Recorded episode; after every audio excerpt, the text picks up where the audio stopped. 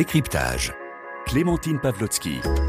Bonsoir à tous et bienvenue dans Décryptage. On s'intéresse ce soir à la menace d'invasion russe qui plane sur l'Ukraine, qui avait ses alliés occidentaux, accuse depuis plusieurs semaines la Russie d'avoir massé des troupes militaires à la frontière en prévision d'une attaque contre le territoire ukrainien.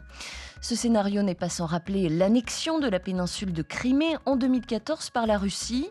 Et ce regain de tension inquiète les Occidentaux, en particulier les États-Unis ou encore l'Union européenne, qui multiplie les appels à la désescalade. Un entretien est d'ailleurs en cours entre le président américain Joe Biden et son homologue russe Vladimir Poutine. Les experts sont quant à eux partagés. Beaucoup pensent que le président russe bluffe, mais peu évacuent complètement l'hypothèse d'une attaque. Alors comment cette menace est-elle vécue en Ukraine? Comment le pays se prépare-t-il à une éventuelle invasion russe? Et quelle est vraiment la situation à la frontière entre les deux pays? On en parle pendant 20 minutes avec notre invité. Bonsoir Alexandra Goujon. Bonsoir. Merci beaucoup d'être euh, avec nous. Vous êtes maître de conférences en sciences politiques à l'Université de Bourgogne et vous êtes l'auteur du livre L'Ukraine de l'indépendance à la guerre qui vient de paraître aux éditions Le Cavalier Bleu. Alors d'abord, Alexandra Goujon, euh, que se passe-t-il précisément dans l'est de l'Ukraine? Euh, Quelle est la situation militaire sur place? Alors effectivement, comme vous l'avez mentionné, à la frontière entre euh, la Russie et, l'Ukraine, côté russe. Donc il y a ces, mouvements de, troupes, des exercices militaires, euh, du matériel militaire, et ça laisse planer un doute sur quelles sont les intentions de la Russie. Côté, euh, si je puis dire, euh, ukrainien, euh, c'est un peu, un peu compliqué puisque, en fait, depuis 2014, il y a deux territoires, deux républiques séparatistes hein, qui sont séparées du, de l'autre partie de, de l'Ukraine par ce qu'on appelle une ligne de front, une ligne de contact. Ce conflit qui était fortement meurtrier en 2014-2015, aujourd'hui, c'est un conflit de basse intensité. les violations du cessez-le-feu il y en a plusieurs euh, centaines aujourd'hui par, par jour. C'est-à-dire qu'il y a tension. des accrochages entre l'armée russe ou les forces pro-russes et l'armée ukrainienne? Oui, ce ne sont pas directement les forces pro-russes. D'ailleurs, hein, toute l'ambiguïté réside dans le fait que ce sont des séparatistes euh, et euh, la Russie souvent nie en fait son implication alors même qu'on a régulièrement des images nous montrant qu'il y a en fait un approvisionnement militaire. Hein. Ces effectivement dits pro-russes, sont soutenus militairement par la Russie.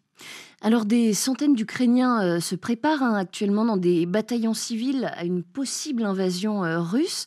Je vous propose qu'on écoute tout de suite le témoignage de l'un d'eux. Il s'appelle Vassili, il a 28 ans, il est entrepreneur et vous allez l'entendre, il est déterminé à défendre coûte que coûte son pays. Les Russes doivent se préparer à se faire tirer dessus par tous les angles et de chaque maison.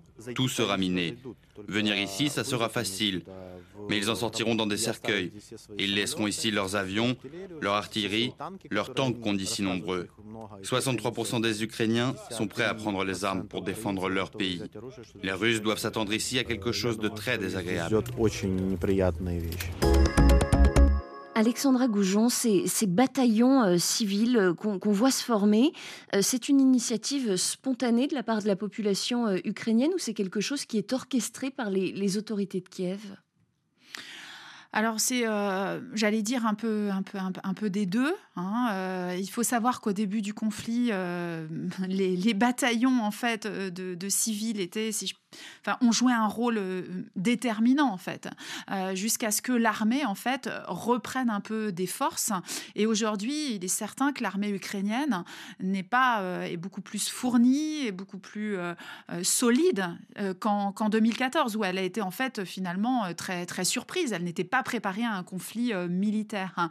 Ce qui est intéressant dans ce, dans ce témoignage, c'est de voir à quel point euh, la, guerre, enfin le, conflit qui existe, existe, depuis 2014 a en fait euh, développé le patriotisme en Ukraine dans une partie de la population voilà, qui ne se posait pas forcément la question avant. Et j'étais en, Ukraine il y a à peu près un mois et un, habitant d'ailleurs de, l'Est me disait je, je n'aurais jamais penser avoir un sentiment anti-russe de ma vie. donc il, y a cette idée, même en fait, chez, chez, des personnes qui en fait n'étaient pas, j'allais dire, des, nationalistes au départ, une, une, certaine forme de, radicalisation. Avec cette peur probablement de revivre hein, le scénario de, 2014 qui, on le rappelle, cette annexion de la Crimée a, déclenché une guerre. Euh, qui a fait euh, près de 130 000 morts. Euh, Alexandra Goujon, pourquoi est-ce que, même si Moscou dément vouloir envahir l'Ukraine, pourquoi est-ce que cette crise, elle intervient maintenant? Qu'est-ce qui finalement a mis le feu aux poudres? Alors, juste une petite précision, euh, on est plutôt autour de 14 000 morts. Euh, le, bah, conflit, le, conflit, ukrainien, c'est à peu près 14 000 morts. Les estimations de, voilà, les estimations de l'ONU, euh, un peu plus de 30 000, 13 000, morts, j'avais noté sur, mes, sur mes fiches, effectivement. 33 000 blessés et, puis environ 2 millions de, de, réfugiés. donc, donc, en fait... Ce qui se compte en centaines de milliers pardon, voilà, c'est le, nombre euh, d'hommes que Moscou a amassé à sa frontière, c'est à peu près 100 000 hommes.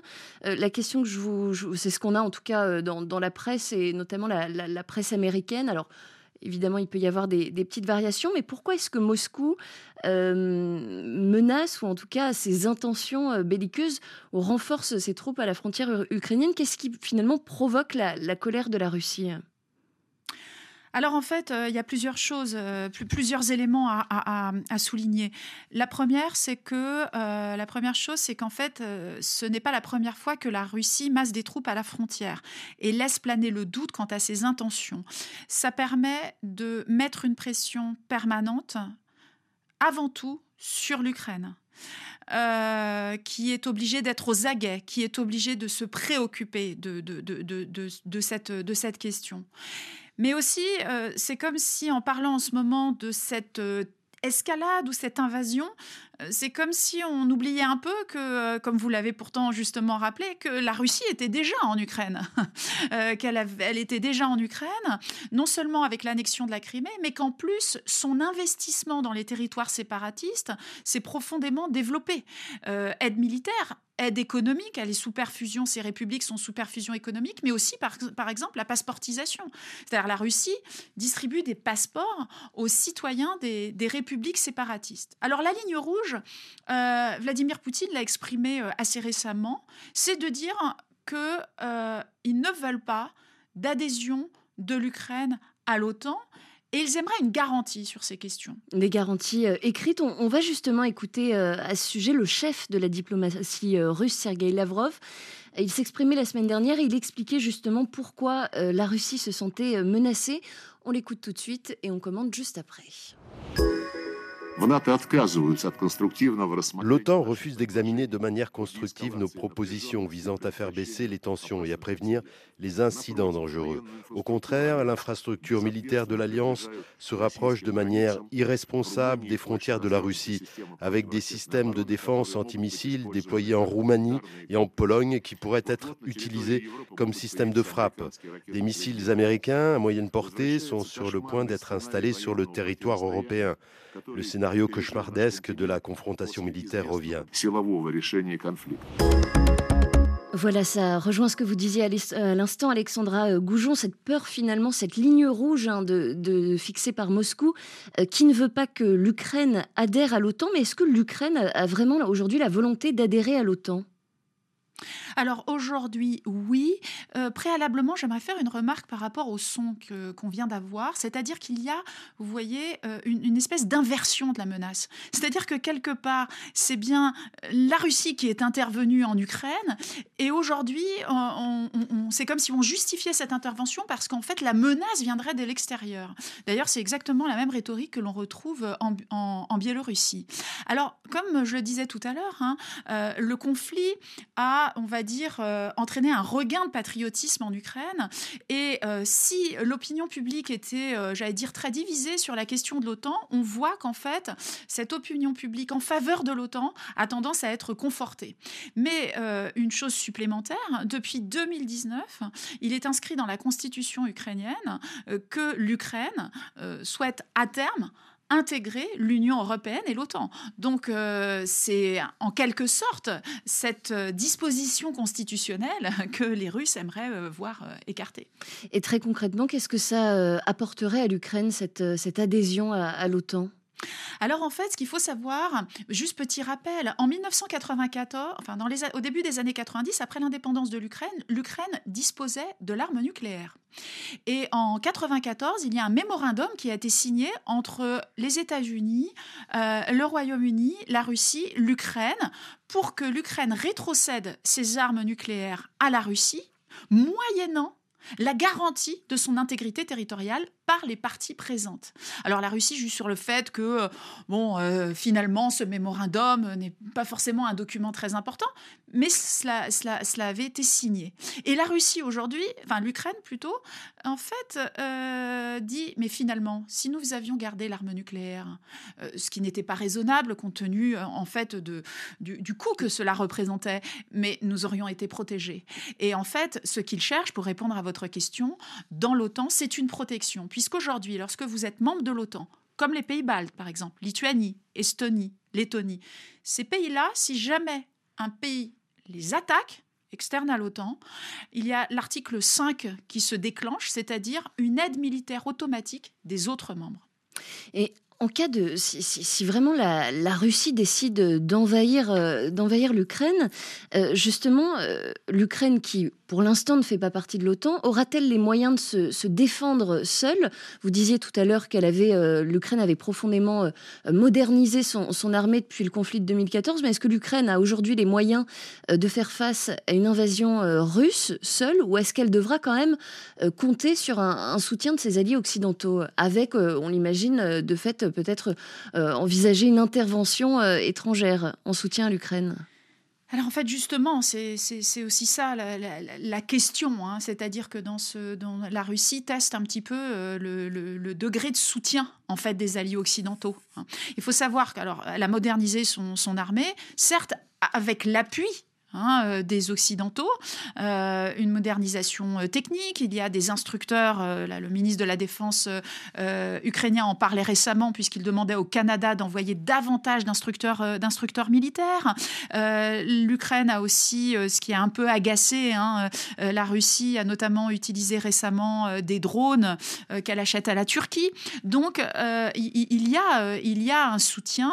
par contre, les Ukrainiens sont assez sceptiques, notamment de depuis euh, le, désengagement hein, des États-Unis, y compris euh, sur l'Afghanistan. Il y a eu un, écho en Ukraine euh, à ce sujet en se disant de toute façon, c'est nous qui défendrons notre pays. Mais bien évidemment que les appels aujourd'hui, et, notamment aujourd'hui avec, avec ces, troupes massées à la frontière, les dirigeants ukrainiens demandent aux alliés davantage de soutien. Alors aujourd'hui, le président américain Joe Biden s'est entretenu avec son, homologue russe Vladimir Poutine par visioconférence justement sur ce sujet. Euh, leur entretien euh, vient tout juste de se terminer. Je vous propose d'écouter ce qu'en disait la semaine dernière le chef de la diplomatie américaine, Anthony Blinken. Nous demandons à la Russie de respecter la souveraineté et l'intégrité territoriale de l'Ukraine, de procéder à une désescalade, d'annuler le récent renforcement des troupes, de ramener les forces à des positions pacifiques normales. Le cessez-le-feu, la Russie ne l'a pas mis en œuvre. Le retrait de toutes les armes lourdes, la Russie ne l'a pas mis en œuvre. La mise en place d'une surveillance par l'OSCE n'a pas été permise par la Russie. Je pourrais continuer, mais je pense que vous avez compris il faut être deux pour danser le tango. Et si, si nos amis russes sont prêts à mettre en œuvre leurs engagements dans le cadre de Minsk, et si nos amis ukrainiens le sont également, nous soutiendrons pleinement cette démarche qui est la meilleure façon d'éviter une nouvelle crise. Alexandra Goujon, on ne sait pas encore euh, ce qui euh, s'est dit, ce qui ressort de cet entretien qui a eu lieu aujourd'hui entre euh, le président américain et le, président russe. Est-ce que vous pensez quand même que cette, cette rencontre, elle peut, cette rencontre par visioconférence, elle peut permettre de calmer le jeu? Ou au contraire, on se dirige vers une confrontation Russie-États-Unis avec au milieu l'Ukraine qui se retrouve un petit peu prise en otage? Alors, euh, cette, cette, rencontre, euh, ou cette réunion effectivement à distance, euh, elle s'inscrit dans un rapport de force, mais elle montre aussi qu'il y a du dialogue. Donc, on n'est pas, j'allais dire, au pic de, la confrontation. Par contre, il y a un, vrai rapport de force. Et ce rapport de force concerne un certain nombre de pays, l'Ukraine, la Biélorussie, la Moldavie, la Géorgie, hein, ces voisins de la Russie que la Russie considère elle-même comme euh, ce qu'elle appelle son, son étranger proche et sur lesquels elle veut avoir un, droit de regard. Alors, euh, la souveraineté a été, euh, a été évoquée hein, et, c'est bien ce dont il s'agit, c'est-à-dire que la Russie cherche à déstabiliser hein, en profondeur ses voisins pour qu'ils soient plus faibles, plus vulnérables, mais aussi finalement qu'ils ne soient plus potentiellement euh, des, euh, des, membres euh, d'organisations euro-atlantiques. On peut imaginer qu'un élargissement de l'OTAN à des pays qui ne contrôlent pas l'intégrité de leur territoire, bien évidemment, c'est un problème. Et, donc, ce qui se passe en Ukraine est aussi le reflet d'un certain nombre de conflits gelés dans la région. Il y a la Transnistrie en Moldavie ou, ou la du Sud en Géorgie. Et donc le Donbass, euh, l'est, l'est de l'Ukraine, en fait, euh, reflète un petit peu cette, intervention russe. Je rappellerai que les autres conflits gelés datent de, des débuts des années 90. Hein. Euh, donc le, plan russe, hein, si je puis dire, c'est vraiment d'essayer d'avoir un peu la, la, main mise hein, sur, sur ces États et de, de, les ramener à ce que la Russie a créé de, de, de son côté, une union eurasiatique. Mais ça veut dire que la, Russie aujourd'hui est, prête peut-être à, faire des concessions où il n'en est pas question, et notamment sur cette question de l'OTAN qui est quand même centrale, l'adhésion de l'Ukraine à l'OTAN. Est-ce que la voie du dialogue peut, euh, peut véritablement l'emporter? Est-ce qu'on peut trouver euh, finalement une issue diplomatique à cette crise? Alors, c'est compliqué parce que si on parle de la crise qui est liée au renforcement des troupes, euh, comment dire, encore une fois, c'est quelque chose qu'on a vu en avril. Et là, on peut penser que euh, peut-être que, euh, voilà, on, va parler, on va progressivement parler d'autre chose et, oublier, oublier ces troupes. Ce qui me paraît important, c'est de voir plutôt la, la, politique sur la longue durée. Le conflit dure depuis huit ans. Hein. Euh, et, et, donc, euh, c'est bien de cela dont, il s'agit. Blinken parlait des accords de Minsk, hein, qui datent de, 2015, et il n'y a pas vraiment, vraiment d'avancée parce que, encore une fois, euh, ben voilà, la, Russie cherche à, maintenir, en fait, en quelque sorte, son, son comment dire, un, pied quelque part en Ukraine. Mais j'irais même au-delà, finalement, parce que cet été, on a vu Vladimir Poutine publier sur le site du Kremlin un essai dans lequel il dit que les Ukrainiens et les Russes sont un même peuple. C'est-à-dire que même en dehors, si vous voulez, de la, de la question de l'adhésion à l'OTAN, il y a presque un, déni euh, et de la euh, volonté même du, de, de, l'État ukrainien, c'est-à-dire de l'État ukrainien d'exister. Hein, euh, et, et, à plusieurs reprises, d'ailleurs, Poutine l'a rappelé, cette question de mais finalement, est-ce que l'Ukraine l'Ukraine existe? Donc on a le sentiment que pour la Russie, c'est un peu un point viscéral. et il y a une volonté, on va dire, de, euh, de, de, mainmise, de mainmise politique euh, sur, euh, sur ce pays. très concrètement, si la Russie décide d'attaquer d'attaquer l'Ukraine, quelle forme pourrait prendre cette, cette intervention russe et jusqu'où pourrait aller Vladimir Poutine selon vous? Je pense que c'est très difficile aujourd'hui. ce, ce, scénario n'est pas le scénario privilégié. Euh, l'armée ukrainienne est aujourd'hui entraînée et il y aurait des pertes humaines très très importantes. Euh, la déstabilisation, on va dire, euh, aujourd'hui est suffisante et laisser planer la menace crée suffisamment de, de tensions pour, pour la Russie. Merci beaucoup Alexandra Goujon, maître de conférence en sciences politiques à l'Université de Bourgogne et auteur du livre L'Ukraine de l'indépendance à la guerre paru aux éditions Le Cavalier Bleu. C'était le décryptage du jour, à suivre dans quelques secondes, le débat du jour et ça sera au micro d'Adrien Delgrange. Très belle soirée à tous sur RFI. Priorité santé.